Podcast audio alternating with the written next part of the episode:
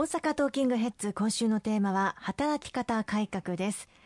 え次に年次有給休暇の取得促進ということが盛り込まれていますね。単純には有給休暇をしっかりと消化しましょうということでいいんでしょうか、まあ、有給休暇っていうのはそもそも働く方々労働者の方々の権利であるにもかかわらず、うん、なかなか今の日本の社会においては有給休暇、まあ、10日間その後まあ、1日ずつ増えて最大20日間、まあ、有給休暇権利として持っていても今の職場環境を考えるとなかなか希望を申し出にくいというような状況があって消化されていない。平均で我が国では有給休暇の取得率は今49%という状況にあります。で、まあ、これそもそも制度としてあの働いている人が自分が申し出ないと有給休暇を取得できないという制度であった、今回の法改正においてこの4月から始まっていますけれどもあの使用者側が会社側が希望を踏まえた上で最低5日間は有給休暇を取得させると。5日間は日にちをもう指定してあなたはこの人この人この人この人この日は休みなさい。有給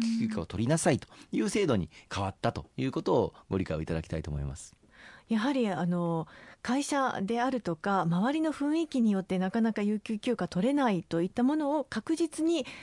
取ることができることになっていくということですね。最低5日間はもう会社側が日にちを指定して取らせるという制度に変わったということですね、うん、さらにフレックスタイム制の活用もありますえー、フレックスタイムというのは1日の始業就業時刻が労働者本人の希望で変更できる制度で、えー、労働時間は週平均で40時間を超えないこととし超えた時間は割増賃金の支払いの対象とするというものですよね。はいあの分かりやすく言うと、はい、これまであのフレックスタイム制っていうのはありましたありましたが1か月単位で生産をしなければいけないという制度だったんですね。例えばあの今週たくさん働いたらその分来週少し働く時間を短くしようという、まあ、柔軟な働き方ができるのがフレックスタイム制なんですけれどもその生産を1か月の枠の中で揃えなければいけないというこれまでの制度だったんです。で今回の法改正でこれを3か月間の枠内で生産することができるようになりますので例えば夏休み8月子供といる時間を多めに取りたいという考えているお父さんは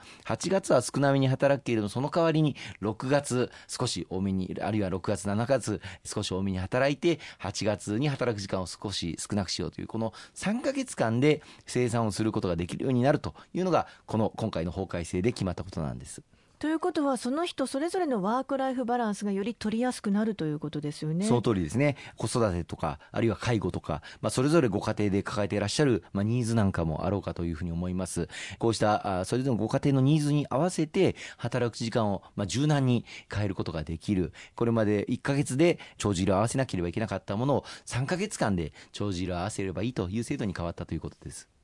さらに勤務間インターバル制度ですね。これは就業時間から始業時間までの時間を一定時間空けましょうということでしたよね。これはあの、まあ、ヨーロッパなんかではもうかなり定着をしているんですけれども、はい、例えばあの就業時間を終えて帰宅をする勤務終了時間から、まあ、11時間を空けてからじゃないと、まあ、翌日出勤をしてはならないというような制度がもうヨーロッパでは当たり前のように定着をしています。例えば前日夜11時まで働いた場合にはそこからからまあ11時間ですから通常の8時始業であったとしても10時に出勤をしてきなさいというふうになるまあ制度なんですがこれを日本でも普及を図っていこうということが今回の法改正の中にあの盛り込まれています、まあ、ただいきなりこれを拘束法的な拘束力をかけてしまうとなかなかそれに対応できないあの企業さんも多いと思いますので今回の法改正の中では勤務間インターバルこの勤務終了後から翌日の出社までに一定時間の休息を置くというのは努力力義務というふうにさせていただいてまして、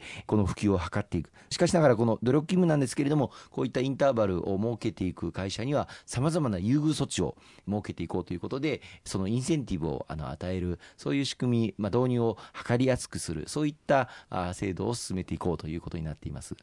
今回のこの働き方改革関連法に関して他にこれはちゃんと押さえておきたいようなポイントというのはありますか？えあの実はこの4月から導入されている内容というのは今申し上げたような残業時間の上限規制ですとかあるいはフレックスタイム制のさらなる拡充とかあそして勤務間インターバルを導入していく有給休暇を最低5日間は企業から取得をさせるという制度にしていくということなんですが来年の4月からもう一歩深掘りをした内容が始まります。それはあの中小企業においても今申し上げたような働く残業時間の規制が始まるということとともに同一労働同一賃金、非正規雇用の方パートアルバイトの方であっても同じ内容の仕事をしている場合には同じ処遇同じ福利厚生施設こういったものをちゃんと使えるようにしていくというのが来年の4月からスタートいたします。これによって正規労働者か非正規労働者かといったような格差をなくしていこうという取り組みが、